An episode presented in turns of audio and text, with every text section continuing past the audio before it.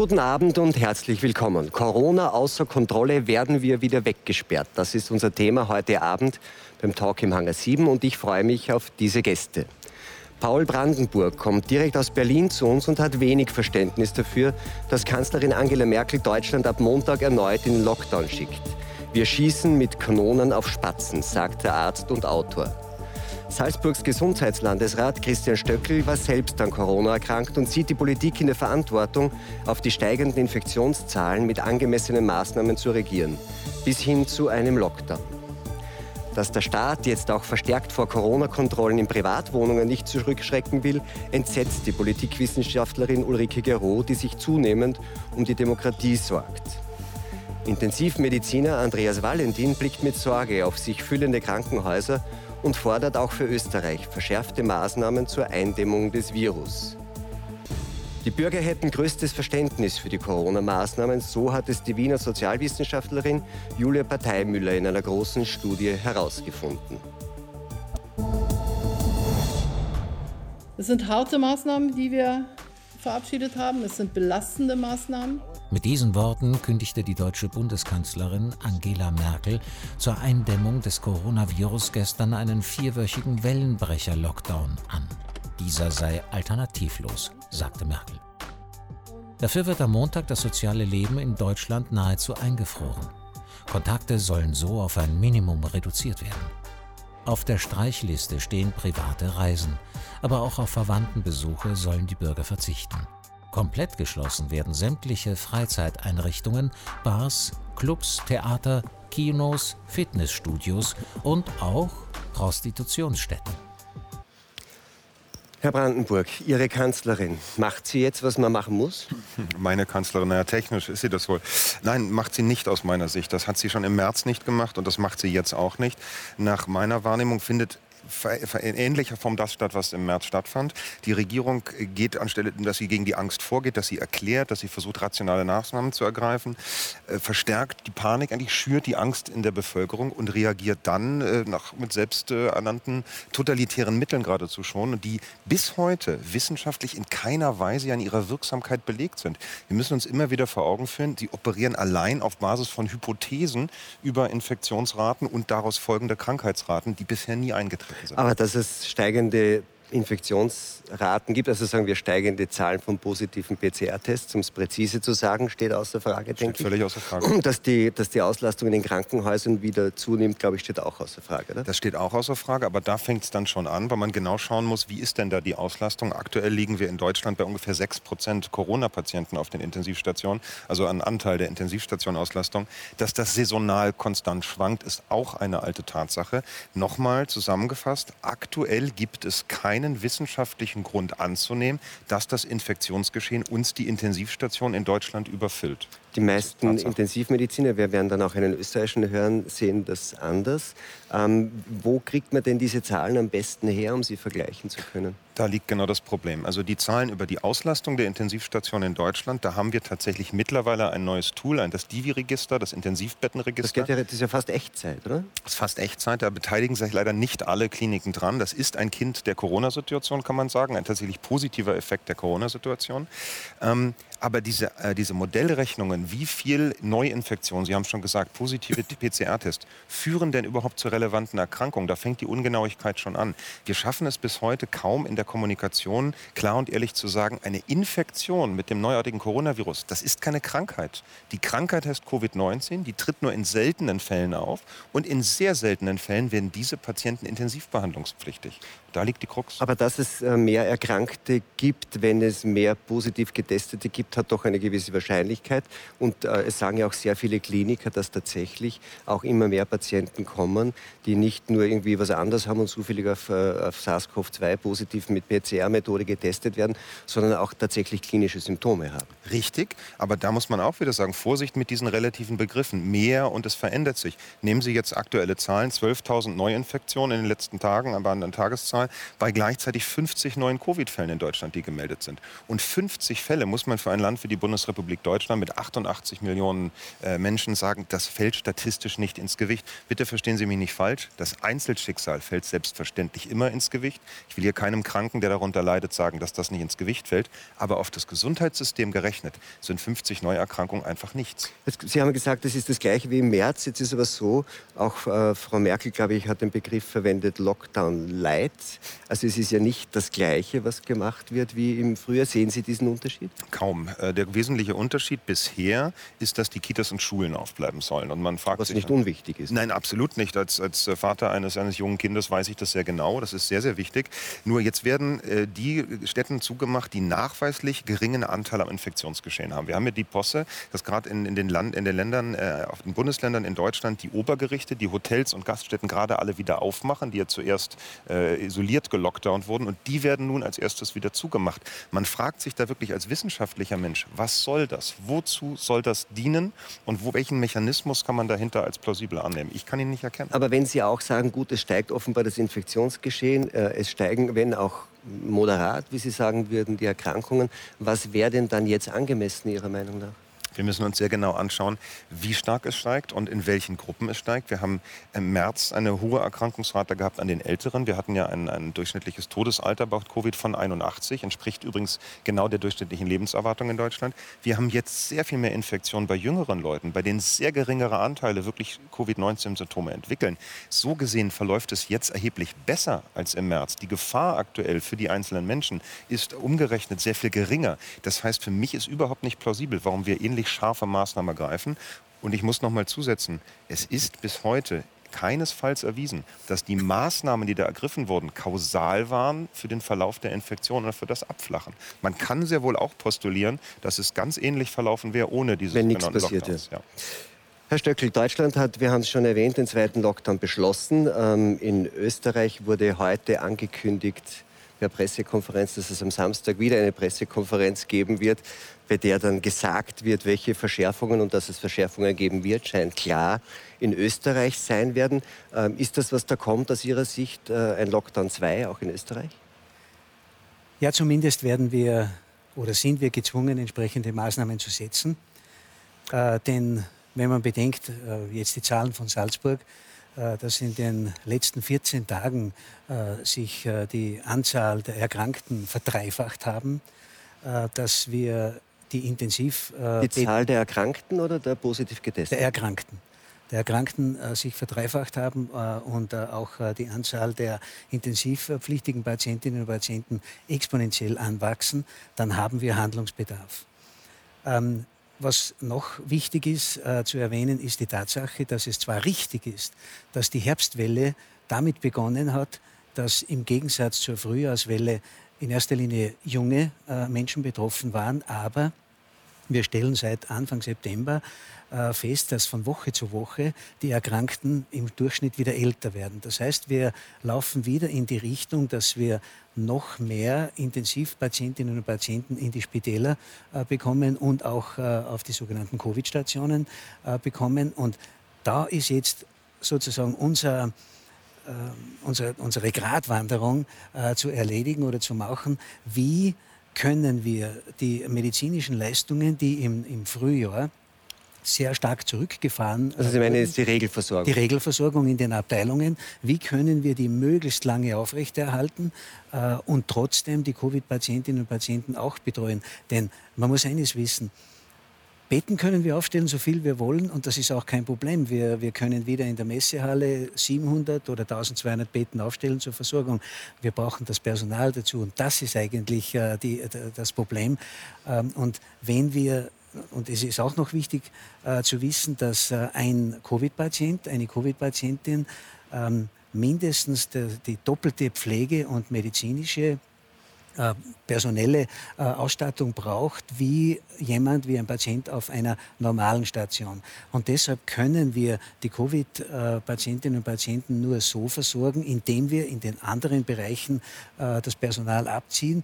Und Das bringt dann natürlich leidet Schwierigkeiten. Die Regelversorgung. leidet die Aber jetzt ist es ja so, dass im österreichischen Covid-19-Gesetz steht, dass ein neuerlicher Lockdown ähm, zur Voraussetzung hat, dass unmittelbar die Überlastung des Gesundheitssystems droht.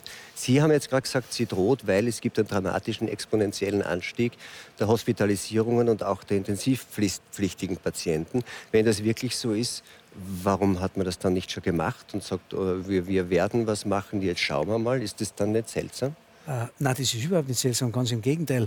Ähm, wir haben seit April, äh, Mitte April, äh, Ende April, als wir die, die Krankenhäuser schon langsam wieder hochgefahren äh, sind, haben wir äh, parallel dazu einen entsprechenden Plan äh, für die vorausgesagte Herbstwelle, die wir ja alle erwartet haben, weil die Wissenschaft es auch vorausgesagt hat und wir damit rechnen mussten. Und jetzt ist sie tatsächlich da, tatsächlich auch stärker wie im Frühjahr.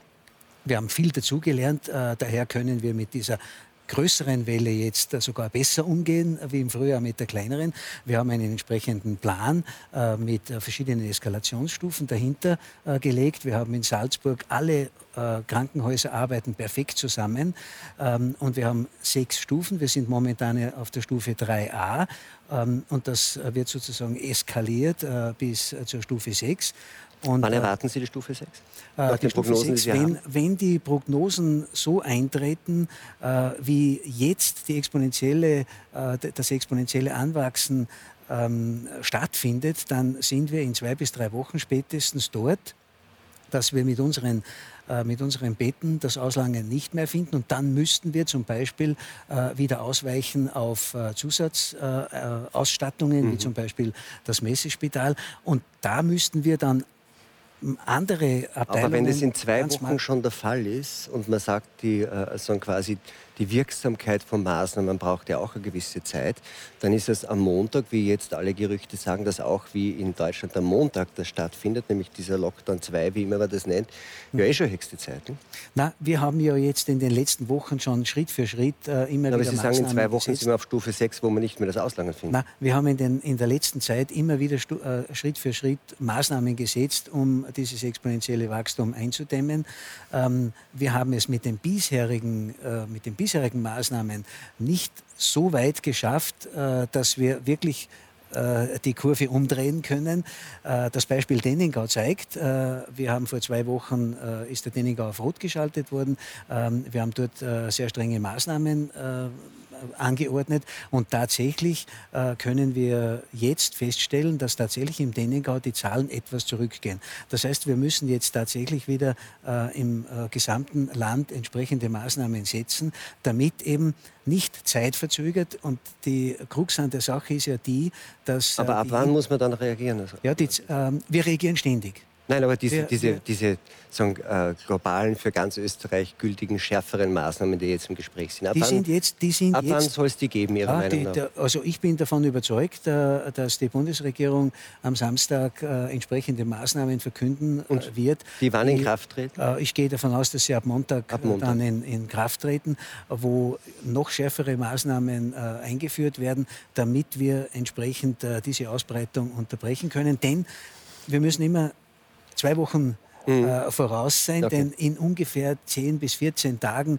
folgt dann ähm, sehr häufig äh, die okay. Überlastung der. Gehen wir nochmal in die Praxis. Herr Valentin, ähm, ist die Lage vor Ort tatsächlich so dramatisch? Sie sind der ärztliche Direktor des Krankenhauses in Schwarzach im Bongau.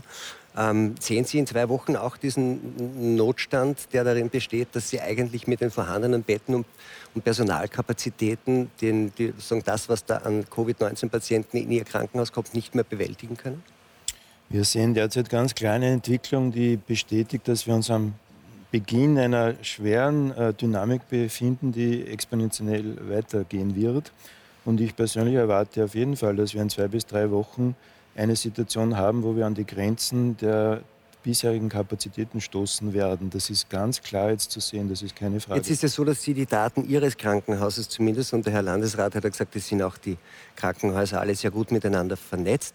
Ähm, exponentielles Wachstum von Krankenhauspatienten gibt es ja eigentlich saisonal, soweit ich die Daten kenne, jedes Jahr. Jetzt ist es so, dass man, wenn man sagt, man setzt die Maßnahmen, dann müssen die ja angemessen sein und es muss sozusagen eine Überlastung tatsächlich als Risiko unmittelbar bevorstehen. Können Sie uns sagen, wenn wir jetzt alle ähm, Erkrankungen der oberen und unteren Atemwege, die ja eine Diagnosegruppe sind, zusammenfasst, wo Covid-19 jetzt eben auch dabei ist, wie, ist das, wie, wie sind die, die Zahlen der Hospitalisierungen im Vergleich 2020 zu 2019? Ist das ein großer Unterschied? Also man kann jetzt sagen, Covid-19 ist auch dabei. Covid-19 ist eine neue Erkrankung, die es vorher nicht gegeben hat und die das Gesundheitswesen mit einer Situation belastet, die vorher nicht vorhanden war. Die Aber die Frage ist ja nur, gibt es mehr, Krankenhaus, mehr Krankenhauspatienten mit Erkrankungen der unteren und oberen Atemwege 2020 gesamthaft als 2019 und sind die Kurven der Hospitalisierungen sehr anders als 2019?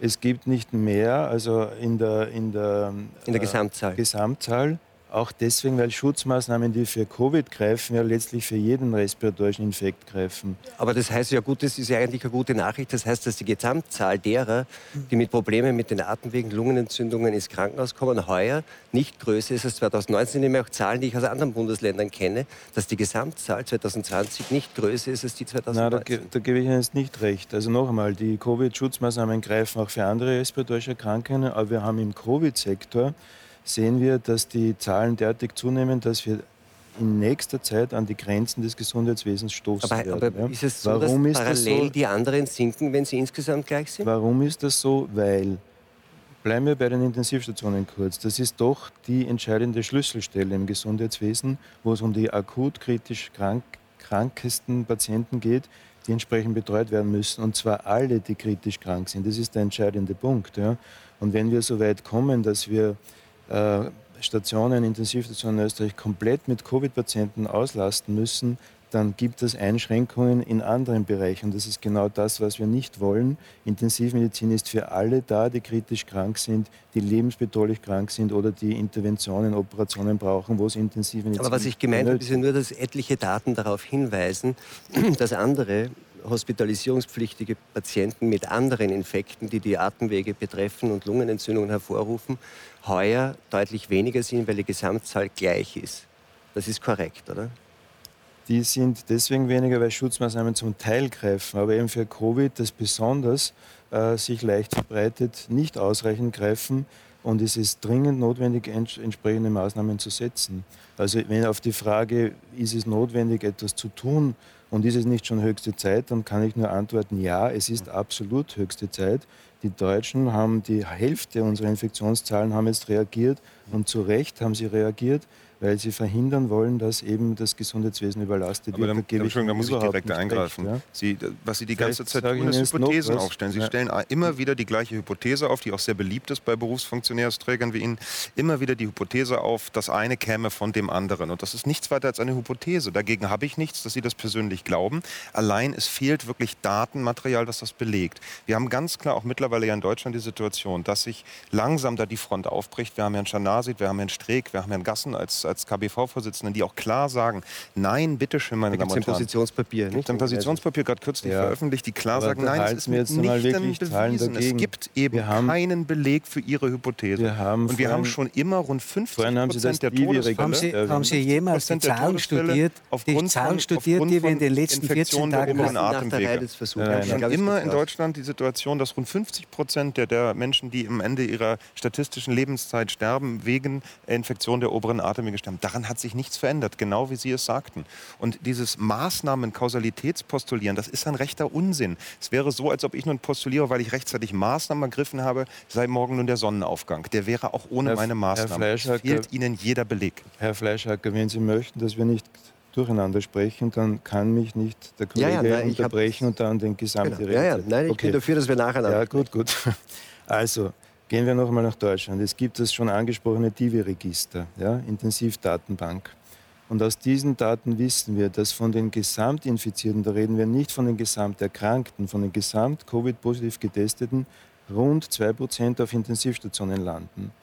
Das sind immense Zahlen, wenn man das in der Gesamtzahl betrachtet. Auf Österreich übertragen würde das bedeuten, wenn wir jetzt haben wir etwa 44.000 Infektions, äh, äh also positiv getestete Personen, wenn davon 2% auf Intensivstationen landen im Laufe der nächsten Wochen, dann reden wir von 800 Intensivpatienten, die wir hier zu betreuen haben. Und das ist eine Zahl bei etwa 1800 bis 2000 Intensivbetten, die bespielbar sind, also die, wo auch tatsächlich betreut werden kann, die erheblich ist und die zu einer Zahl dazukommt, wo Intensivbetten sowieso im Regelfall das zu 90 90 aber eben meine Frage, ob sie wirklich sind. dazukommen oder ob sie nicht zum Teil, das deuten nämlich die Daten an, Patienten ersetzen sozusagen, die in anderen Jahren um dieselbe saisonale Zeit mit anderen Ja, da Infektionen hätten Sie die, andere, die Frage anders stellen müssen. Äh, Das ist eben ein Dazukommen äh, zu diesen bereits 90 Prozent Auslastungen, die es sowieso auf Intensivstationen gibt. Sie wollten nach Zahlen fragen, noch, Herr Stöck? Na, weil es äh, äh, angegriffen wurde oder, oder äh, der Herr Professor Valentin da äh, sozusagen nicht glaubhaft dargestellt wird. Ähm, und ich habe gefragt, ähm, äh, ob Sie äh, unsere Zahlen gesehen haben. Und äh, das ist eine, eine völlig klare Sache, wie sich das Ganze entwickelt. Und ich muss schon feststellen, es gibt es gibt auch in allen Abteilungen äh, unserer Krankenhäuser und es gibt in der Regelversorgung äh, Menschen, die genauso zum Beispiel nach einer Hüftoperation oder nach einer komplizierten äh, Wirbelsäulenoperation auf die Intensivstation kommen muss. Und solche Operationen müssen wir jetzt möglicherweise oder sind wir schon in der Situation wieder, Passiert dass das wir schon? die verschieben müssen, dass wir die verschieben müssen, weil wir nicht garantieren können, dass wir in zwei, drei Tagen auch das entsprechende Intensivbett zur Verfügung haben. Und das ist nicht zumutbar jenen Patientinnen und Patienten, äh, die extreme Schmerzen haben, die auf ihre Operation warten. Äh, Und deshalb sind entsprechende Maßnahmen zu setzen, damit wir die Zahlen herunterbringen. Und äh, wenn wir gesehen haben, ganz deutlich gesehen haben, dass genau das eingetreten ist im, Frühjahr, als wir den Lockdown gemacht haben, dass wir endlich diese exponentiellen Wachstumskurven entsprechend umgedreht haben und das Ganze bewältigt haben, ja, dann kann ich nachher immer der Gescheite sein und sagen, das wäre ohne dem, äh, ohne äh, auch die Sonne aufgegangen. Das, Das Argument ja läuft völlig leer. Äh, Da gibt es ja völlig, da gibt's ja ganz genaue mathematische Methoden, die also im, im Hintergrund da diese Statistiken genau auswerten und völlig richtig interpretieren. Da gibt es eben nicht. Das ist genau der, der Irrtum, dem Sie da unterliegen, wie viele Politiker übrigens, die da offensichtlich starke statistische Defizite haben. Sie verwechseln Koinzidenz mit Kausalität und glauben, weil es gleichzeitig auftritt, dass es deswegen ursächlich verknüpft wäre. Ist mitnichten so. Und Sie schießen sich sogar argumentativ selbst jetzt in den Fuß. Denn das Beispiel ist ein, ein sehr fatales, was Sie gerade brachten. Wir hatten zumindest in Deutschland, ich kann immer nur über die Regionen sprechen, wo ich die Zahlen sehr genau kenne. Ich will nicht dozieren, wie es bei Ihnen ist. Das Problem sehr wohl, dass wir durch diese vollkommen verfehlten, überrissenen Maßnahmen in der Medizin ganz starke Versorgungsprobleme erzeugt haben. Wir haben eine Vielzahl von Nachsorgeuntersuchungen fanden nicht mehr statt, die ausfielen. Wir hatten plötzlich das Phänomen, dass Herzinfarkte nicht mehr stattfanden. Das bedeutet ja nur, dass deswegen nicht das Krankenhaus aufgesucht wurde, dass Menschen trotz Symptomen eben nicht die Behandlung aufgesucht haben. Will sagen, wir haben mit diesen Maßnahmen, ja, mit diesen vorbereitenden Maßnahmen natürlich einen Rattenschwanz an Folgeproblemen unmittelbar verursacht. Ob das psychische Belastungen sind, ob das Belastungen sind in der Kinderbetreuung, das müssen Sie mit einkalkulieren. Und dann zu sagen, naja, wir haben aber die Betten frei gemacht und deswegen etwas Positives erzeugt, nein, das ist eine Milchmädchenrechnung. Und im Übrigen muss ich auch noch sagen, dann bin ich auch wieder ruhig. Es ist bitteschön intensivmedizinisches Tagesgeschäft, dass Sie zu Stoßzeiten die Station freimachen müssen. Intensivstationen sind nicht so ausgelegt, dass Sie dort immer ein Overhead an, an Reservebetten groß halten. Und je größer das Haus ist, gerade in Berlin ist es recht normal, dass wir saisonal 90 Prozent Auslastung haben in den großen Häusern. Da wird regelmäßig eine elektive oder eine teilelektive Operation auch verzögert. Und es ist völlig richtig, dass wir verhindern müssen, und da bin ich dann wieder bei Ihnen, dass das jetzt zu einem, einem Notfallmanagement wird und wir nun die Kapazitäten auf lange Sicht nicht haben. Aber es ist ein Stück weit Ja, da geben Sie genau zu, was wir, das, das Nein, haben Problem schildern Sie genau, das wir haben.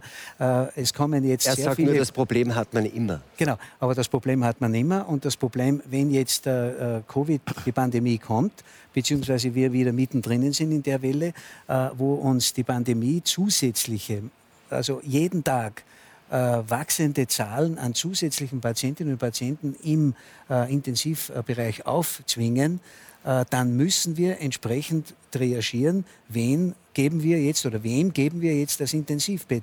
Und äh, da möchte ich nicht äh, die Medizinerinnen und Mediziner als Politiker in die Rolle äh, versetzen müssen, dass sie jetzt äh, entsprechende Triagierungen vornehmen. Da ist es Aufgabe der Politik, entsprechende Maßnahmen genau. zu treffen, und die Frage ist die jetzt, Zahlen genau. Und jetzt sagt man, das geht nur, und das ist ja auch diese, diese, dieses Wording von der Wellenbrecher-Lockdown, das geht nur, wenn man das irgendwie abkappt dann geht das, dann fängt man wieder frisch an. Und die Frage ist, wie scharf müssen denn diese Maßnahmen sein? Und die nächste Frage ist, das passiert ja jetzt zum zweiten Mal, ähm, wie stark ist denn die Akzeptanz? Und die Akzeptanz wird wohl dann schon auch davon abhängen, was wissen wir denn eigentlich über die vom Herrn Brandenburg angesprochenen Kollateralschäden? Weil das, das was da passiert ist, keinerlei sonstige Auswirkungen in der Regelversorgung hat. Die Herzinfarkte wurden angesprochen, Nachsorgeuntersuchungen werden Sie wohl auch nicht meinen, oder?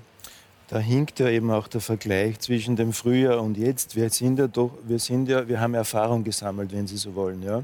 Und es ist das erklärte Ziel jetzt, dass wir die Normalversorgung der Bevölkerung und von allen Kranken äh, und äh, Gruppen, die eben das Krankenhauswesen und das Gesundheitswesen benötigen, aufrechterhalten. Genau deswegen müssen wir jetzt entsprechend reagieren, um diese Überlastung zu verhindern und nicht zu so einer Situation zu kommen, wie sie im Frühjahr mal war. Ich würde versuchen, es sehr stark auf Klartext äh, zu bringen. Das heißt, Sie sagen, es gibt eigentlich keine Alternative, wir brauchen einen Lockdown, um das Geschehen wieder zu beruhigen. Wie man das nennt, äh, ist vielleicht eine Frage der, der, der, um, also der, der, der Begrifflichkeit, aber dass wir restriktive Maßnahmen brauchen, die letztlich soziale Kontakte einschränken.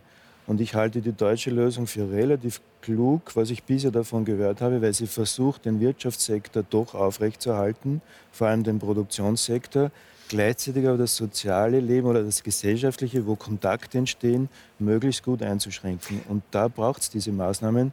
Der Virus lebt davon, dass er in einem Menschen lebt und auf den nächsten übertragen wird. Gut, das heißt, die, die, es lebt aber auch die Maßnahmen und die, wenn man so will, die Wirksamkeit der Maßnahmen lebt aber auch von der Akzeptanz der Maßnahmen. Aber es lebt auch der Mensch davon, dass er mehr hat als nur Schutz vor Virus. Verzeihung, ich muss das gerade unter Ärzten, muss ich da intervenieren. Eine so kaltherzige Formulierung bin ich ansonsten nur von deutschen Politikern gewohnt. Es ist doch wirklich den Menschen darauf zu reduzieren, ein Reservoir für ein Virus zu sein, zu sagen, wir hätten unterm Strich einen positiven Effekt, wenn wir die sozialen Kontakte isolieren. Es war insofern ehrlich, als da bin ich auch ganz bei Ihnen, als dass man sagt, diesen Humbug von der Maske im Freien, der wirklich infektiologisch, virologisch totaler Unsinn ist. Das ist wirklich nur Blendwerk. Sie haben recht und sagen, ja natürlich, technisch funktioniert die Isolation des Menschen. Wenn wir einen jeden einschließen, möglichst allein zu Hause, haben wir keine Übertragung. Die Kernfrage ist aber dann doch, was haben wir dann für eine Lebensqualität? Und man muss beides ja, betrachten. Aber man darf es nicht, nicht verwechseln.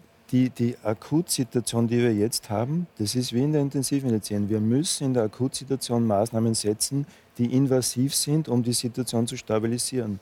Und wir können im selben Augenblick darüber nachdenken, wie in dem Übergang in eine chronische Phase, wo wir viel dazugelernt haben, wir es vielleicht anders machen als das letzte Mal. Das hätte man vielleicht aber jetzt vorher machen sollen, um gar nicht in diese Akutsituation zu kommen. Mag oder? sein, aber äh, im Nachhinein ist man aber, aber, jetzt, aber jetzt machen wir das. Jetzt machen wir so quasi einen zweiten Lockdown, wie immer wir das nennen. George Orwell hat ja irgendwie uns äh, ähm, alle möglichen Sprachbilder schon geschenkt dazu.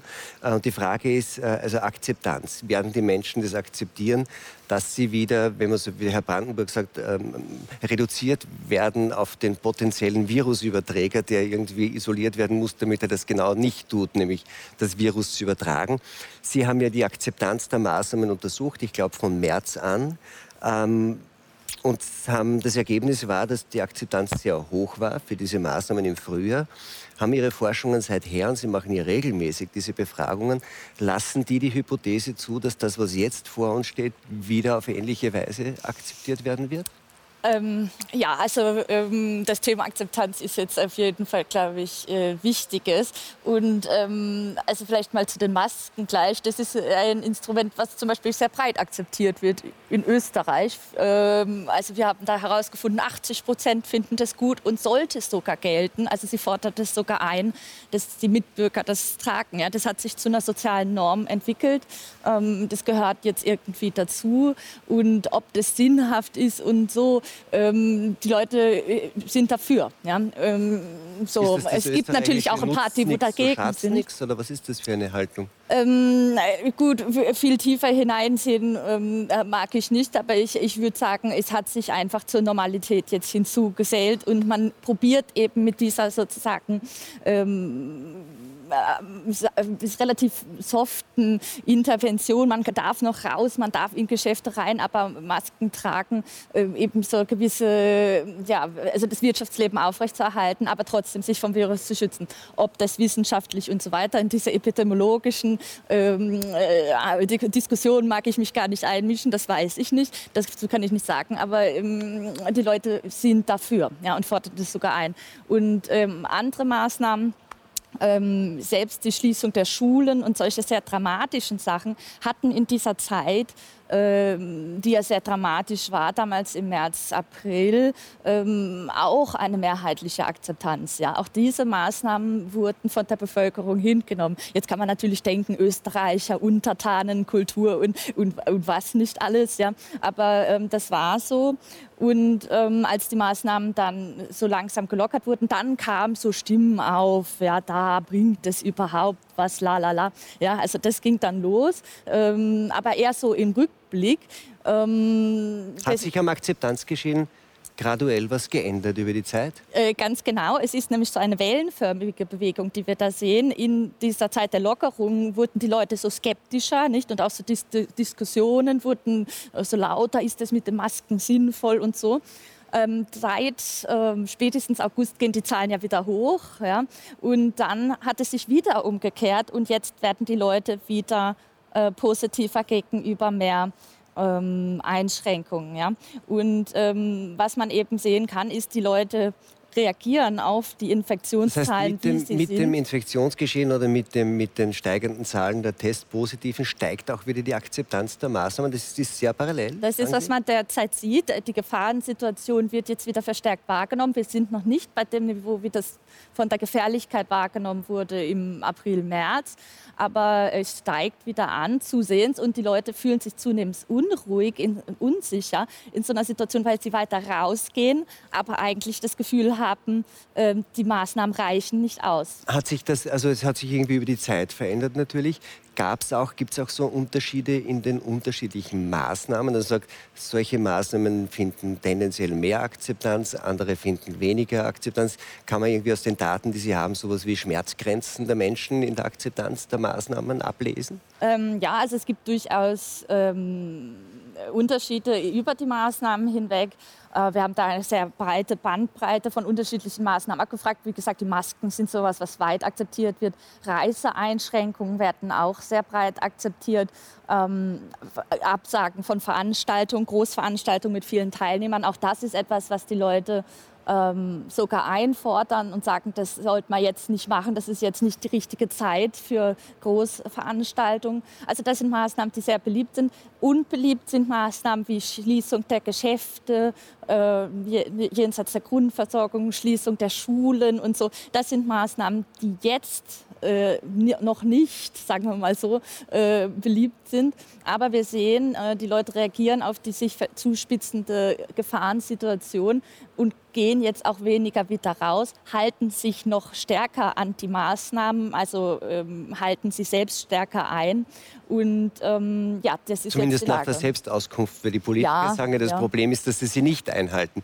Ich habe noch eine Frage an Sie und zwar, ähm, ich weiß, dass das hypothetisch ist, aber es gibt ja dann trotzdem, die, die Daten lassen vielleicht eine Hypothese aus Ihrer Sicht zu. Glauben Sie, dass die Menschen auch einen zweiten Lockdown, der jetzt hier unmittelbar vor der Tür steht, wieder akzeptieren? Und, oder würden Sie glauben, dass auch das Risiko bei uns besteht, dass wir sehen Bilder wie in Italien. In Italien gibt es ja jetzt tatsächlich mit diesen neuen Maßnahmenpaketen also wirklich äh, Proteste, die auch sich in Ausschreitungen irgendwie Berlin äußern. Auch, ich glaube, ja. wir sehen äh, die Bilder im Hintergrund, es werden Scheiben eingeworfen. Äh, äh denken Sie, dass das bei uns auch sein könnte oder sagen Ihre Daten, dass, die, dass dann quasi die Akzeptanz Bandbreite so groß ist, dass man sowas eher nicht sehen wird? Also was wir auch sehr stark sehen und was mich besorgt, ist, dass wir äh, sehen, dass die Spaltung der Gesellschaft um diese ganzen Fragen herum wahnsinnig zugenommen hat. Ähm, das war so im Frühjahr nicht. Damals gab es ein sehr hohes Gemeinschaftsgefühl. Man hat zusammengehalten, die Schwachen schützen, deswegen äh, selber auf Sachen verzichten, um andere zu schützen. Ähm, es war ein, ein äh, Gefühl des sehr starken Zusammenhalts da. Das sehen wir jetzt in den Daten überhaupt nicht. Wir sehen ganz im Gegenteil, dass die Gesellschaft immer weiter auseinanderdriftet in Pole, wo die einen meinen, das ist alles viel zu extrem und die anderen sagen, das reicht alles überhaupt nicht. Und die Mitte, der Konsens in der Mitte, der schmilzt und wird immer kleiner. Und wir haben äh, eine vergleichende Studie mit Frankreich durchgeführt, wo die Polarisierung schon von Anfang an sehr hoch war. Und man hat es ja gesehen in solchen Ländern, wie schwierig es war und wie schlecht sie dann durch die Krise gekommen sind. Also ich würde sagen, dieser Zusammenhalt, dass jeder das wichtig findet und mitmacht, äh, das war eine wichtige Ressource, die wir hatten, aber vielleicht ist sie jetzt weg. Und das heißt, wir könnten schon auch in das Risiko laufen, dass die Akzeptanz und auch diese Art von Mitte weiter schmilzt und wir tatsächlich auch in schärfere Auseinandersetzungen laufen, Frau Gero?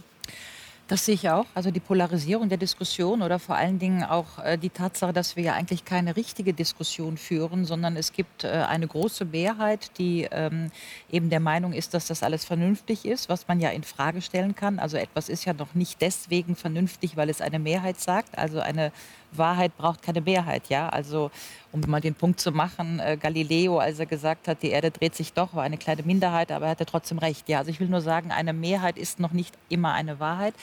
Ähm, aber ich sehe die Polarisierung und da ist natürlich genau der Punkt, dass alle, die dieser Mehrheit nicht folgen, äh, im Grunde diskreditiert werden, im Grunde ja auch mit Covidioten und so weiter bezeichnet werden. Das heißt, es entschwindet der legitime Grund für Kritik. Also jeder, der kritisiert, ist im Grunde unvernünftig. Ja?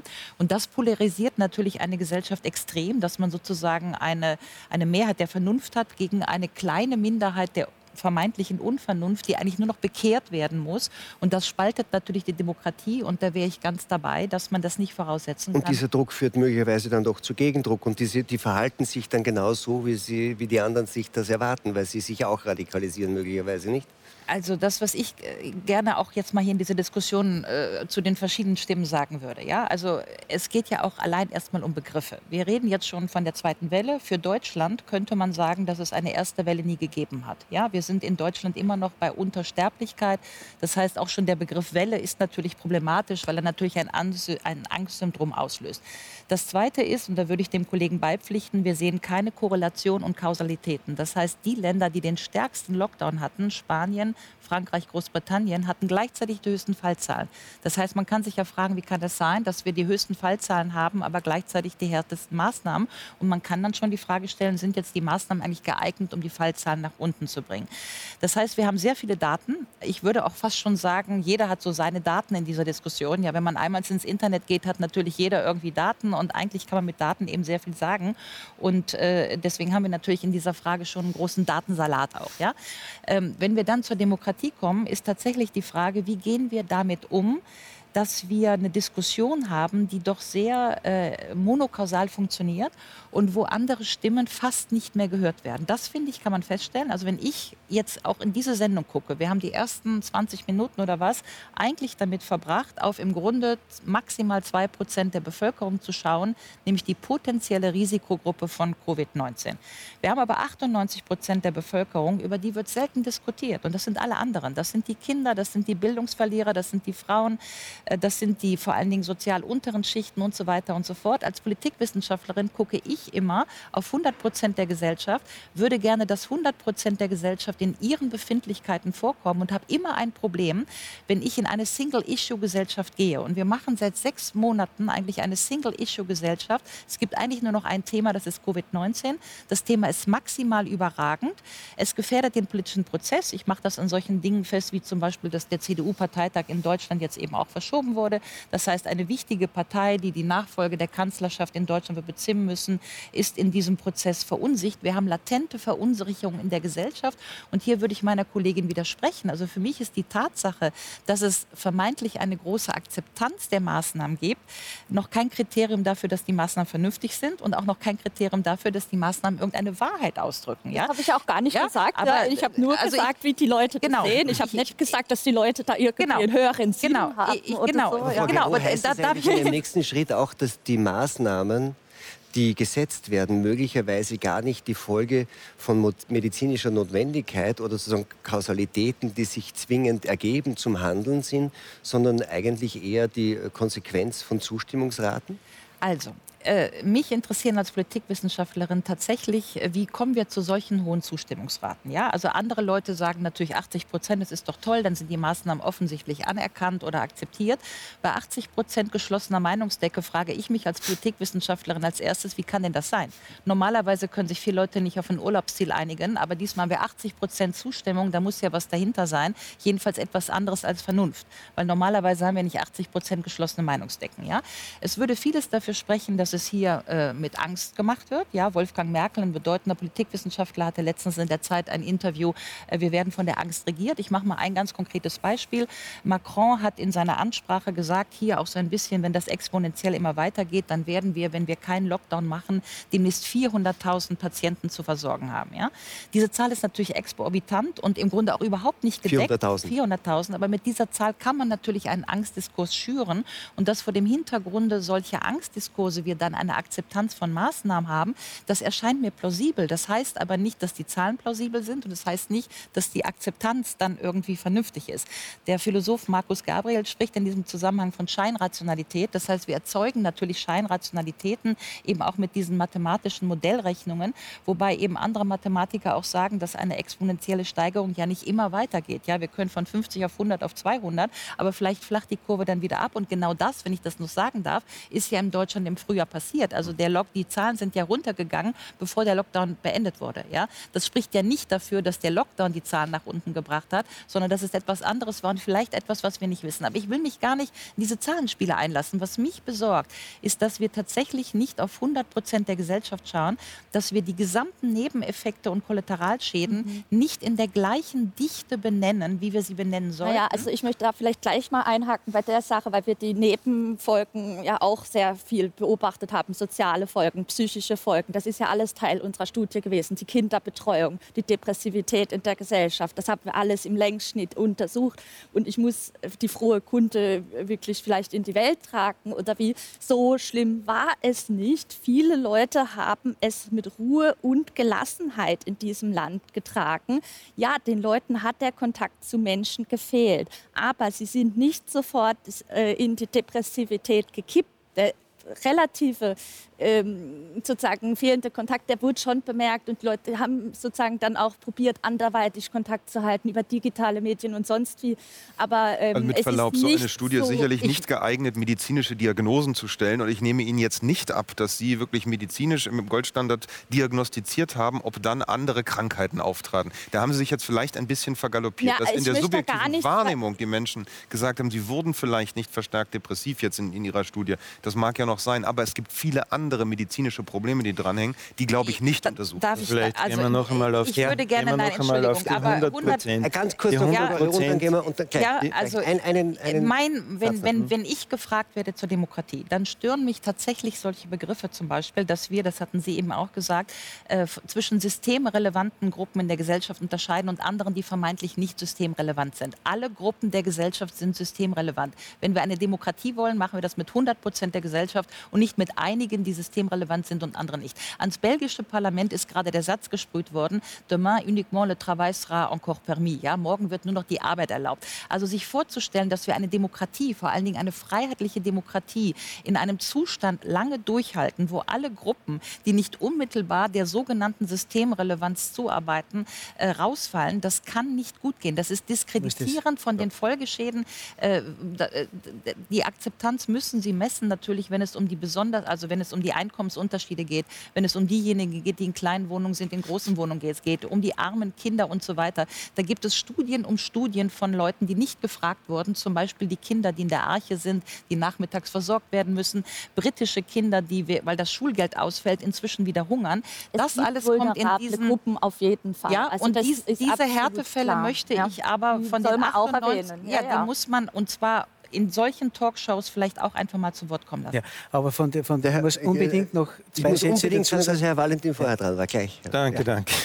Also ich muss Ihnen da heftig widersprechen und vielleicht noch einmal auf die 80 Prozent Zustimmung zurückkommen. Ich, man kann es auch so interpretieren, diese 80 Prozent haben etwas verstanden, was Sie, glaube ich, nicht verstanden haben dass es nicht allein um die 2% geht, sondern dass es natürlich um die 100% geht, weil die 2%, wenn die gesamt krank werden und das Gesundheitswesen belasten, auch die Gesundheitsversorgung der 98 anderen Prozent einschränken. Ja, das ist ja genau der Punkt. Und in diesem Punkt könnten wir uns vielleicht ja treffen, wenn Sie von 100 Prozent sprechen, dass Sie bitte verstehen, es geht darum, das System Gesundheitswesen aufrechtzuerhalten für alle Patienten, für alle, die krank sind, für alle, die eine Intensivstation benötigen.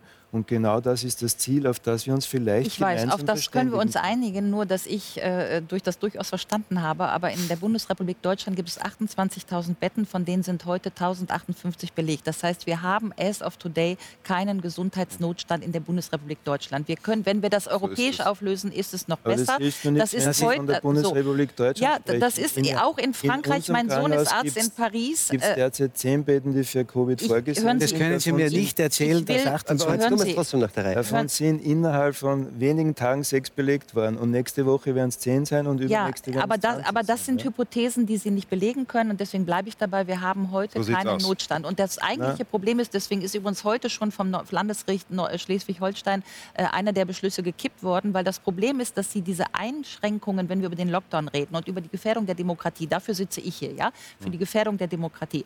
Wenn wir darüber reden, dann muss jeder Eingriff in die Freiheitsrechte der Bürger muss angemessen begründet werden. Wenn er das nicht kann, weil die Zahlen es nicht nahelegen, dann habe ich ein demokratietheoretisches Problem. Das Problem habe ich, weil wir heute nicht sagen können, dass aus Restaurants, aus der Freizeitgestaltung, aus freiem Sport, bei den Bühnen, bei den Theatern, die genauso systemrelevant sind für eine Gesellschaft, dass dort ein erhöhtes Auftreten von Covid-19 äh, zu vermessen ist. Wir haben genaue Zahlen, wo Sie sehen können, dass der große Bereich sind die privaten Feiern und so weiter.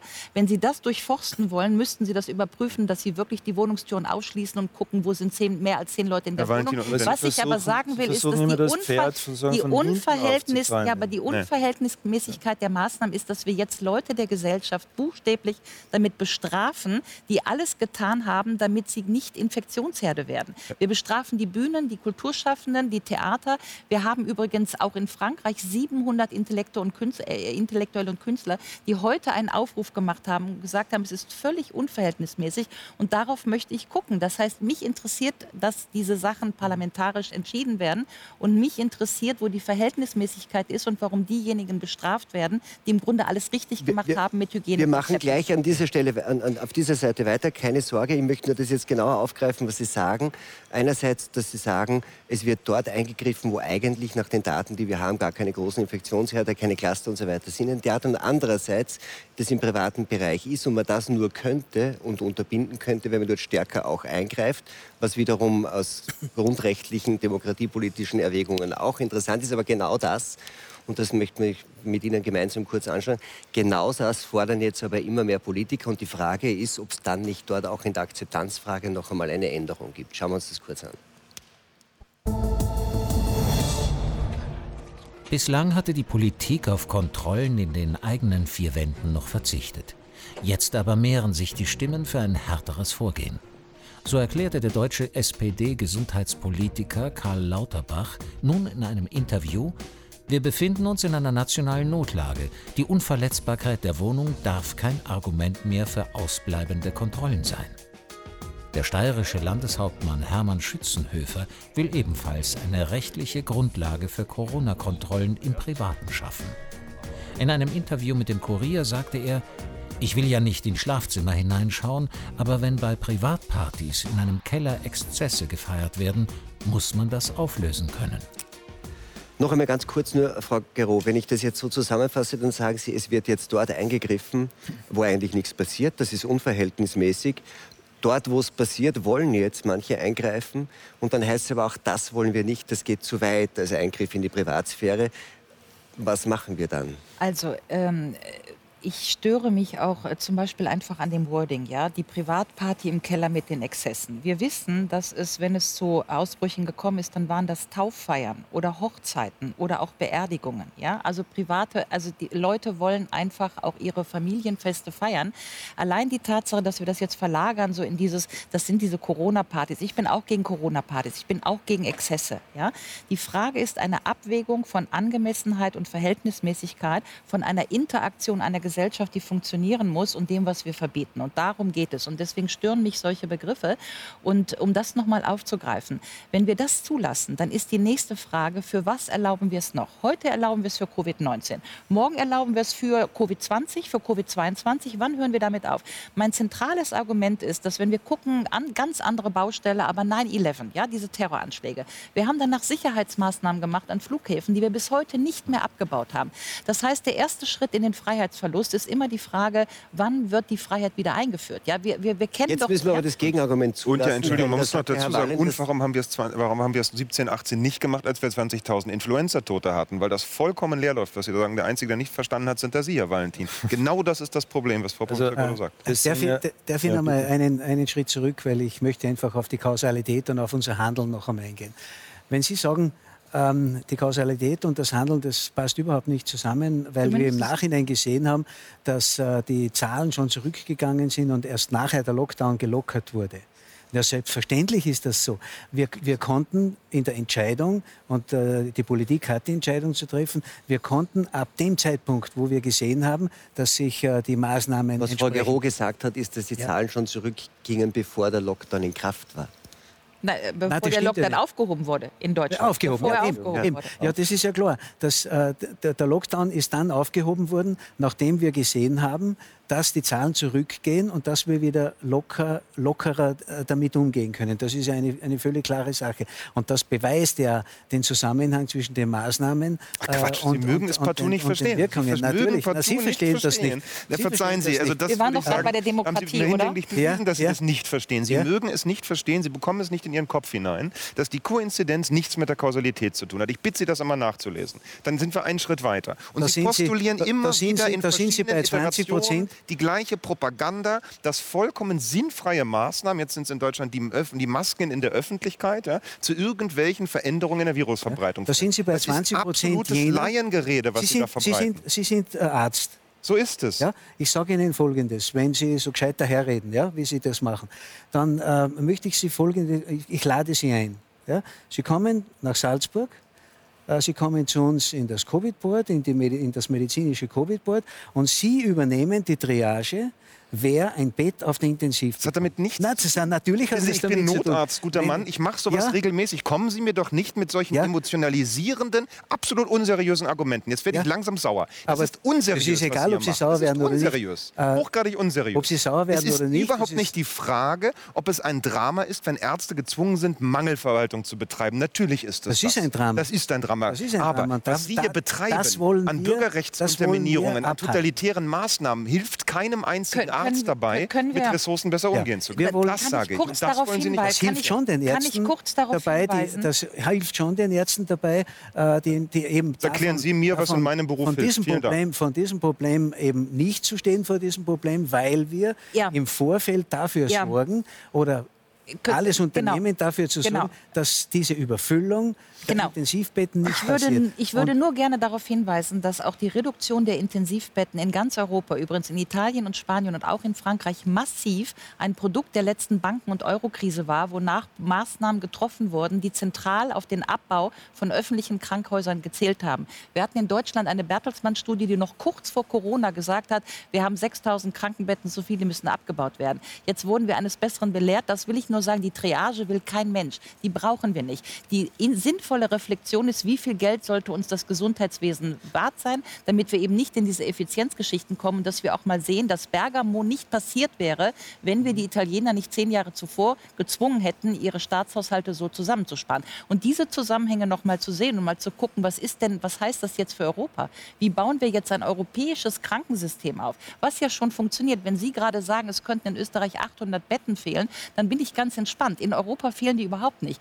Wir haben einen Engpass in Liège. Ich bin, ja, ich gucke mir auch die Zahlen an. Die kommen im Moment nach Nordrhein-Westfalen. Das heißt, wir haben, wenn wir das europäisch betrachten, kein Problem mit Intensivbetten. Die Frage ist, geben wir genug Geld dafür aus? Können wir das alles verhandeln? Dann kommt es zu dieser Triage nicht. Das Problem ist, wie kommen wir demokratisch dabei raus, dass wir hier nicht über solche Maßnahmen ein Denunziantentum fördern, einen Bürgerkrieg, wie er in Süditalien fast schon am Toben ist und wie wir aus einer Polarisierung Polarisierung der Gesellschaft herauskommen, wo wir ja fast nicht mehr vernünftig reden können, weil wir so zementierte Positionen haben, dass wir A, einander nicht mehr zuhören, dass jeder, der nicht für die Maßnahmen ist, fast schon dumm ist und so weiter und so weiter. Das macht mir zutiefst Sorge, nicht nur wegen Covid-19, sondern weil im Moment, wo wir sprechen, in Frankreich de facto Lehrer geköpft werden, weil wir in Polen die Abtreibungsrechte äh, äh auf den äh, Altar tragen. Das heißt, die Demokratie ist von ganz anderen Enden so zerfressen wie ein Leinensack im Moment und obendrauf. Obendrauf diskutieren wir ernsthaft, ob wir präautoritäre und prätotalitäre Maßnahmen durchsetzen. Ich halte das für brandgefährlich mit Aber Blick da, auf die Gesamtgesellschaft. Kurz, darf ich da nur kurz noch einmal zum Herrn Valentin kommen?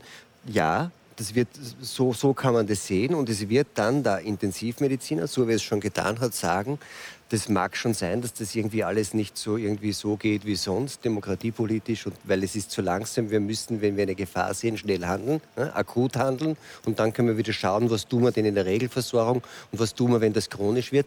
Und das ist ja vielleicht das Teuflische an diesem, an diesem Prozess, dass, diese, dass das, was Sie als die Unterminierung der Grund- und Freiheitsrechte, Aushöhlung der Demokratie sehen, mit, dem, mit einem Argument vorgetragen wird, gegen das man wenig sagen kann, nämlich zu sagen, wenn wir es nicht tun, dann sterben Menschen. Darf ich da etwas sagen? Wir wissen aus den 50er Jahren, die sogenannten Milgram-Experimente, dass wenn man den Leuten sagt, es geht um das Gute, nämlich wir müssen schützen und solidarisch sein, genau dann sind die Leute eigentlich zu allem fähig. Das waren die sozialwissenschaftlichen Experimente von Adorno und Milgram und so weiter. Sie erinnern sich vielleicht diese Experimente, wo man dann äh, gesagt hat, du musst hier drücken, es ist für die Wissenschaft und so weiter. Dann kamen die Schreie und die Leute haben den Zusammenhang nicht gesehen. Und je mehr man ihnen gesagt hat, du musst drücken, du musst für das Gute sein, desto mehr waren sie eigentlich zu allem bereit. Ich will das nur mal sagen.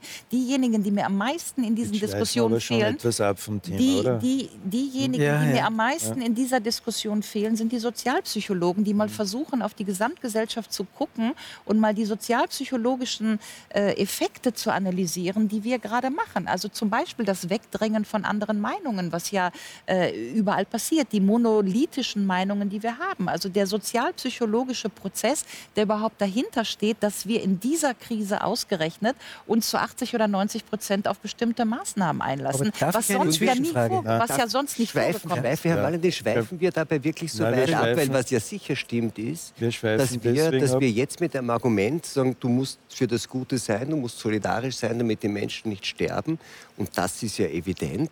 Letztendlich auch züchten, unterstützen, Formen den, den des gesellschaftlichen Verhaltens, die wir nicht schätzen, nämlich tatsächlich Denunziantentum. Es gibt in deutschen Städten anonyme Formulare, wo man die Nachbarn anzeigen kann, wenn Gehorsam. sie sich an die Regeln nicht halten. Ja? All das, was wir wirklich nicht wollen, Schon, oder was jetzt zumindest mit ja. dem Argument, das muss jetzt so sein, weil es ist für einen guten Zweck. Weil das, das zumindest Problem keine Elemente einer demokratischen ja Gesellschaft sind. Es ist ja rhetorisch ganz geschickt, was Sie machen, auch beide eigentlich. Zunächst zweifeln Sie an, dass das überhaupt gefährlich ist, die Situation. Das habe ich nicht getan. Nein, nicht, nein, okay. das tue ich Guter überhaupt Satz, nicht. Nein, das, das, nicht. Nein, das tue ich nicht. Sie ich, be ich beanstande nur die Verhältnisse. Dass, dass, diese Krankheit individuell, besonders für bestimmte Gruppen, ja. sehr gefährlich ist, glaube ich, bezweifelt. Nein, Nein es geht immer nur um die Verhältnismäßigkeit um auf die Gesamtgesellschaft. Wir dürfen nicht vergessen, es gibt die individuelle Ebene, da glaube ich, gibt es keinen Zweifel daran, dass es Menschen gibt, die schwerst getroffen sind, die sehe ich jetzt jeden Tag. Ja? Die zweite ist die, wenn Sie so wollen, gesellschaftliche Ebene. Wollen wir, dass unser Gesundheitssystem erhalten bleibt, nämlich für alle natürlich. funktionsfähig erhalten bleibt? Mhm. Auf das können wir uns ja alles einigen, denke ich, oder? Ja, natürlich. Und dann ist die nächste Frage, welche Problem. Maßnahmen setze ich, um das zu tun? Und natürlich kann man das auch mit Kritik versehen, die eine oder andere Maßnahme und vielleicht auch die Grundsatzfrage, wie ist es mit den demokratischen Rechten und so weiter. Aber zunächst muss man mal akzeptieren, dass die Situation derzeit sehr prekär ist und wirklich bedrohlich ist und dann kann man weitersprechen. Und noch einmal, wir reden nicht davon, dass wir Maßnahmen setzen wollen invasivster Art für die Gesellschaft über Jahre hinaus, sondern wir müssen jetzt Aber darauf die Situation stabilisieren. Darauf läuft es zwangsläufig hinaus. Wir müssen jetzt die Situation stabilisieren, so wie ich das Beispiel gebracht habe bei einem ja. Intensivpatienten, der jetzt in den Schockraum kommt, der stabilisiert wird und dann können wir uns über völlig, Maßnahmen völlig naja, aber der, mein, mein Problem ist, dass wenn Nein, das funktioniert gar nicht, das ja. Beispiel. Es ist das, ähm, aber die Situation dann nicht erkannt.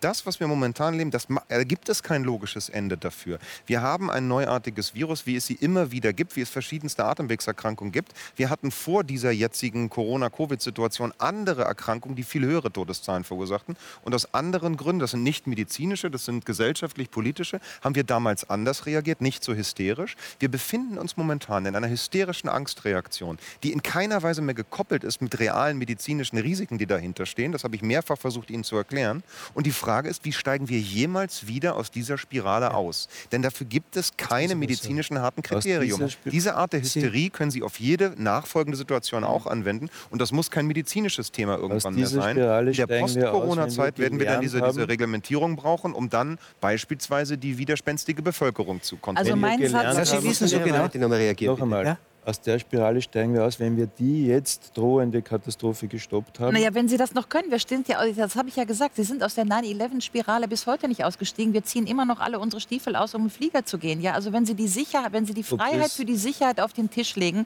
verlieren Sie am Ende beides. Das ist mein Problem. Nicht alles, was, was hinkt, ist ein Vergleich. Das kann ich dazu nur sagen. Wir, wir fokussieren äh, nur noch auf die Sicherheit und wir führen keinen Diskurs mehr über eine freiheitliche Demokratie und wie wir sie bewahren. Und es könnte schon sein, dass die Engführung unserer Diskussion ausschließlich auf Sicherheitsargumente uns dann auf die Demokratie und die Freiheit zu gucken lässt, wenn sie vielleicht verspielt ist. Das ist meine Sorge. Aber darf ich jetzt eine Zwischenfrage stellen? Ja, weil Sie auch, äh, Herr Dr. Wasier, so, so genau erklären, wie, äh, eben genau nicht erklären, wie es geht, sondern äh, immer äh, meinen, die anderen hätten sich verstanden. Wir haben folgende Situation wenn Sie sagen, dass Betten abgebaut wurden, es geht nicht um die Betten. Es geht in der Praxis darum, ob wir die Betten auch mit dem entsprechenden medizinischen, pflegerischen Personal ausstatten Bin ich können. Und die, die demografische Entwicklung in ganz Europa ist dieselbe. Mhm. Ja? Die Gesellschaft wird älter, wir haben immer weniger mhm. ähm, im Vergleich, im Verhältnis immer weniger Menschen, die in die medizinischen und Pflegeberufe gehen. Da hätte die Politik was tun müssen. Hm? Äh, da wir machen, Sie wir auch unternehmen alles, wir ja? unternehmen alles, damit wir äh, einerseits Umsteigerinnen und Umsteiger, andererseits jungen Menschen schmackhaft macht, in diese Berufe einzusteigen. Man könnte Seit sie Jahren. besser bezahlen. Man könnte ja, sie besser bezahlen. Äh, wir haben ein Paket nach dem anderen geschnürt, wo wir die äh, Löhne erhöht haben, äh, zusätzlich nicht zum normalen Anstieg. Aber ich frage jetzt Folgendes. Ähm, wir stehen vor der Situation, ja, ähm, dass die steigenden Zahlen ähm, einfach eine Bedrohung auf die Spitäler, dass durch die steigenden Zahlen eine Bedrohung auf die Spitäler, speziell auf die Intensivbetten zukommen. Äh, eine Bedrohung zukommt. Und jetzt sagen wir, wir müssen Maßnahmen setzen, um dieses Virus so einzudämmen, äh, dass es nicht dazu kommt, dass, äh, dass, dass es zu einer Überfüllung kommt. Ja, und Sie sagen jetzt, und ich bin bei Ihnen, vollkommen, ich, ich spüre das jeden Tag, dass die, die, Gesellschaft gefährlich auseinanderdriftet. Da sind wir uns, uns einig und das macht mir auch große Sorgen. Ich frage mich nur, wie, schaffen, wie sollen wir es schaffen, ohne diese Maßnahmen äh, das Virus so einzudämmen äh, und einzuschränken, äh, damit wir eben in der Gesundheitsversorgung, sprich Spitalsversorgung, nicht in diesen Engpass kommen. Darf ich was zurückfragen, Herr Landesrat? Ja. Und wie sollen wir es schaffen, wenn wir diese Wellenbrecher-Lockdowns immer wieder regelmäßig, und das ist ja dann nicht vorbei, also mit einem, mit einem Sprint, sagen Streeck und die Kollegen in diesem Papier werden wir das nicht schaffen. Wie wird man das denn ökonomisch, sozialökonomisch, sozialpsychologisch aushalten, dass man das jetzt in den nächsten Jahren drei, vier, fünf Mal macht? Wie werden wir das aushalten? Na, also da habe ich wirklich die große Hoffnung, äh, dass auf die Impfung? Ein, ja, na, entsprechend äh, die, äh, eine Impfung kommt, das entsprechende Aber das ist nicht in Sicht. Äh, Medizin. Allein in dem Winter, wenn man, wenn man, wenn man jetzt sieht, wie, das ist schon in Zahlen man das macht und was man sich erwartet von den Wellenbrechern, dann, dann wenn man das schon so hochrechnet, dann werden wir allein in dem Winter das mindestens noch zweimal brauchen. Wie wird, wie wird man denn das, das ist genau der Punkt. Gelingt, also, wenn es gelingt, sagen, die, sind, die da muss man sich auch nicht widerlegen. Sie sind da selbst Ihr bester Gegner. Also so viel Ahnungslosigkeit ja? muss man erst mal zusammenkriegen, wie Sie hier verbreiten. Es gibt bis heute keinerlei Impfstoff, der tatsächlich da nachgewiesene, der, der diese Hoffnung irgendwie befeuert. Selbst wenn der Impfstoff im besten Fall da ist, haben wir ein Riesenproblem in der Produktion, in der Distribution dieses Impfstoffes in verschiedenen Gruppen. Wir können also auch nach optimistischen Prognosen, das Robert-Koch-Institut neigt in Deutschland von Berufswegen sehr stark zum Optimismus im Sinne der Regierung. Gell? Von jahrelangen Prozessen ausgehen. Das heißt, diese absolute, äh, wirklich absolut inkompetente reden nächster, reden nächstes Jahr weiter. Bringt uns nicht Sie weiter. sind, Sie sind sehr arrogant und äh, das glauben Sie, das kann ich nur zurückgeben, na, weil von Sie, Ihnen nichts weiterkommt als Phrasen äh, Sie glauben, und Gerede glauben, über Maßnahmen alles, und Pakete. Und Sie, Sie beweisen mit jedem Satz, dass Sie vom Gesundheitssystem wenig bis gar keine Ahnung haben. Ja, Denn das Kernproblem wurde mehrfach angesprochen. Sie haben systematisch über Jahre Personal und Betten abgebaut, dass es ein Problem entsteht. Bis heute haben wir ja, genau das beweist ja, dass Sie keine Ahnung haben dass das soll ich Ihnen, soll ich Ihnen, also zeigen, soll ich Ihnen zeigen, wie also viel also Personal wir jedes Jahr... Diskurs, das ist schon ein Problem ja, und ich würde schon glaub, raten und glaub, aufrufen, Nein, das kann ich mir nicht gefallen lassen. Ich glaube, Frau Badamel, dass wir haben Sie festgestellt haben in Ihrer Studie von der Polarisierung, lässt sich hier ganz gut nachvollziehen. Ja, ja, ja. Darf ich Herr Fleischmann, eine Frage wir haben jedes Jahr, jedes Jahr zusätzliches Personal, medizinisch und pflegerisch. Wir haben noch nie so viele Ärzte und Ärzte in Österreich. Und ich lasse mir das nicht vorsagen äh, oder ich lasse mir nicht arrogant herüber, äh, herüberschmeißen, äh, so quasi, ich hätte keine Hören Ahnung. Sie, genau das haben wir gemacht, dass wir das ja, aufgebaut haben. Frage stellen und würden Sie sie auch beantworten? Ja? Glauben Sie, dass mit einem Lockdown, wie immer der ausschaut, jetzt zwei Wochen lang für diesen Winter das Problem gelöst ist? Na, zwei Wochen lang. Wir werden sehen, wie sich ein Lockdown, ein, ein ich will auch keinen vollkommenen Lockdown. Ich will weitere Maßnahmen, um das Virus wieder so weit in den Griff zu bekommen, äh, dass wir entsprechend. Und dann muss es gelingen, dann muss es gelingen. Es ist, ja im Sommer, es ist ja im Sommer auch ja. Im Sommer, aber im Sommer äh, ist drei Monate. Und, äh, und ich widerspreche Ihnen da vehement. Offensichtlich äh, studieren sich die, die, Studien nicht. Es gibt ganz klare und viele Studien, die voraussagen. Und, und wir haben ähm, in die, alle, das ist das erste Mal gelungen, dass alle, dass es in der EU ähm, eine, eine extreme gemeinsame Anstrengung gibt, äh, entsprechende ähm, äh, Medikamente äh, zu bekommen, beziehungsweise die Impfung zu bekommen. Ich. Und, ähm, aber, aber darf ich, die Hoffnung wir haben nur mehr wenig Zeit. Fassen ja. wir es zusammen. Die Sie Hoffnung sagen, ist, dass wir Anfang des wir Jahres eine Impfung so, bekommen. Wir machen das so, wie, bis wir eine Impfung haben. Darf ich nein, noch nein, kurz sagen? Also wenn Sie sagen, äh solange es notwendig ist, wir müssen handeln. Ja, wir, wir, müssen ja. handeln. substanzlosen wenn wir nicht Phrasen sind der Grund dafür, dass in, mittlerweile in, in Berlin Brandsätze fliegen, dass immer weiter polarisiert wird, immer weiter gespalten wird und nichts an ja. Inhalten kommt. Sie haben nichts, Sie sind blank argumentativ. Sie ja. haben keine Fakten, Sie haben nichts ja, aber Sie haben mir keine Antwort gegeben. Und, und radikale Maßnahmen. Wie bringen Sie und wir erleben, dass diese Angst, die von Anfang an von Menschen wie Ihnen geschürt wird, sagen Sie mir, wie Sie das Virus mittlerweile tatsächlich in Hass umkippt auf den Straßen. Ja, aber Sie haben keine, jetzt, Sie haben keine Ahnung, wie Sie das Virus in den Griff bekommen. Sagen Sie endlich was. Das, das Sie haben keine Ahnung davon. Sein, Sie sind Mediziner haben und haben keine Ahnung, Nein, das Virus in den Griff bekommen. Äh, kurz, kurz, Sie schaffen es nicht. Kurz darf Herr Brandenburg die Frage beantworten, was er tun würde. Ja? Und dann würde ich Sie gerne noch fragen, was Sie tun würden. Bitte wir Ärzte tun da immer das Gleiche. Wir müssen mit dem da leben, was ist und müssen akzeptieren, dass der Mensch A sterblich ist und B diese Erreger bis zum Ende unserer Existenz hier sein werden. Sie verbreiten die einfache, falsche und fatale Botschaft und machen den Menschen Angst, dass da ein neues, grauenhaftes Krankheitserreger-Ding sei, was wir erst mal irgendwie einhegen müssen. Bis dahin verstecken wir uns alle zu Hause, dürfen einander nicht begegnen. Irgendwann kommt die Wunderwaffe Impfung. Daran ist alles falsch. Und es offenbart, dass Sie das Konzept von Erkrankung und Behandlung überhaupt nicht im Ansatz verstanden haben. Sehr wohl gehen Sie was aber raus und dozieren. Was wir immer tun als Ärzte, ist genau das mit täglich darum kämpfen, dass wir mit den vorhandenen Ressourcen und einer Abwägung aller widerstreitenden Dinge, die Lebenssituation aller Menschen, die um so einen Kranken herum sind, die irgendwie auszubalancieren. Keine also, Maßnahmen. Keine Maßnahmen. Keine Maßnahmen. Sie geben keine Antwort. Phrase, die hohle Phrase Maßnahmen ja, geben Sie bringt Maßnahmen. gar nichts. Bringt gar nichts. Wir können sehr wohl die Risikogruppen gesondert, äh, gesondert behandeln. Wir können, wie das in Polen gemacht wird, zum Beispiel dafür sorgen, wenn Sie nach konkreten Maßnahmen fragen, dass besondere Einkaufszeiten für die Menschen zur Verfügung stehen, die sich isolieren möchten und können. Wir können sehr wohl abgestimmt, abgestimmt reagieren, aber wir dürfen nicht den Menschen die falsche Botschaft verbreiten. Wenn wir nur uns alle einschließen, dann könnt ihr, können wir ewig leben, dann können wir es verhindern, dass deswegen eine Person sterben muss. Die Tatsache ist, wir sind nun mal sterbliche Wesen. Aktuell sorgt Corona dafür, dass die Menschen mit Erreichen ihrer Durchschnittslebenserwartung versterben. Das ist banal. Was wir hier erleben, ist banal. Und Sie müssen nicht die Parole ausgeben, dass die Medizin jetzt durch Ergreifen irgendwelcher harten Maßnahmen verhindert, dass dieses Virus Todesopfer haben wird. Das wird nicht zu verhindern sein. War es nicht, wird es nie sein. Ich will nur verhindern, dass unser Gesundheitssystem zusammenbricht. Und die Gefahr besteht. Sie geben, keine Antwort, Sie geben keine Antwort, wie wir das Nein, schaffen. Die Gefahr besteht Sie müssen schlicht es nicht. Diese Gefahr besteht schlicht ich, aktuell ich, nicht. Ich fürchte, dass meine, meine, meine, meine zu, zu innerste Berufung zwischen Ihnen beiden Frieden zu stiften heute, heute nicht mehr erfüllt wird. Wir sind fast am Ende unserer Zeit und ich, deswegen kriegt Frau Gero noch ein Schlussstatement, bitte. Was ich machen würde, ist, ich würde das europäisch lösen. Wir haben schon gar auf eine ganze europäische Ebene betrachten kein Problem mit dem Gesundheitssystem. Es gibt europaweit genug Betten. Wir haben jetzt eine App, die wird auch Europäer, europäisch weit aufgestellt. Im Zweifelsfall fliegen wir die Österreicher nach Norditalien und umgekehrt. Das ist da, nicht wir so haben, simpel, wir, so, wie Sie das jetzt sagen. Das muss ich jetzt schon einwerfen. Wir haben, also wir haben, wir haben einen Intensivpatienten nach Norddeutschland. Wir haben, wir, haben, wir haben mit Blick auf die Intensivbettenstation kein Problem im Gesundheitssystem. Und die Frage ist, wie wir die gesamte gesamte Gesellschaft so stabilisieren, dass wir als Europäer durch die Krise kommen. Es hat überhaupt keine eine Chance, dass wir diese Krise in ihren gesamtgesellschaftlichen Folgen, Populismus, Nationalismus, Arm-Reich-Spaltungen, äh, tatsächlich bürgerkriegsartige Zustände, Protest, äh, fragile demokratische Meinung, dass wir das irgendwie anders auflösen, als wenn wir sagen, wir sind jetzt hier solidarisch. Das wäre uns das Versprechen der Beginn der Krise, ja, together in, together out. Und das, was ich sehe und was mir große Sorge macht, ist, dass wir nämlich jetzt auch schon wieder renationale Diskurse führen, wer das jetzt hier besser schafft und so weiter. Dabei kann es nur eine Lösung geben. Als Europäer sind wir ja Gott sei Dank halbwegs gut durchgekommen, im Gegensatz zu Brasilien, den USA oder auch Indien.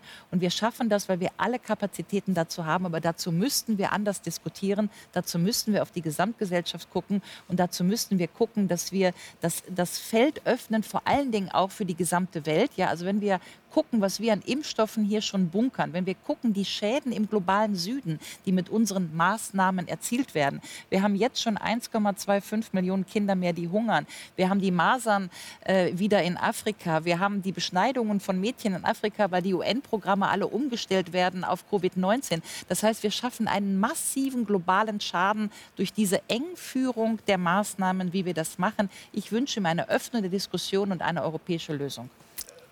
Ich, an dem Punkt würde ich gerne noch mindestens eine Stunde weiter diskutieren, weil genau die globalen Auswirkungen unserer regionalen Maßnahmen ein wirklich interessantes Thema sind. Aber wir sind leider am Ende unserer Zeit.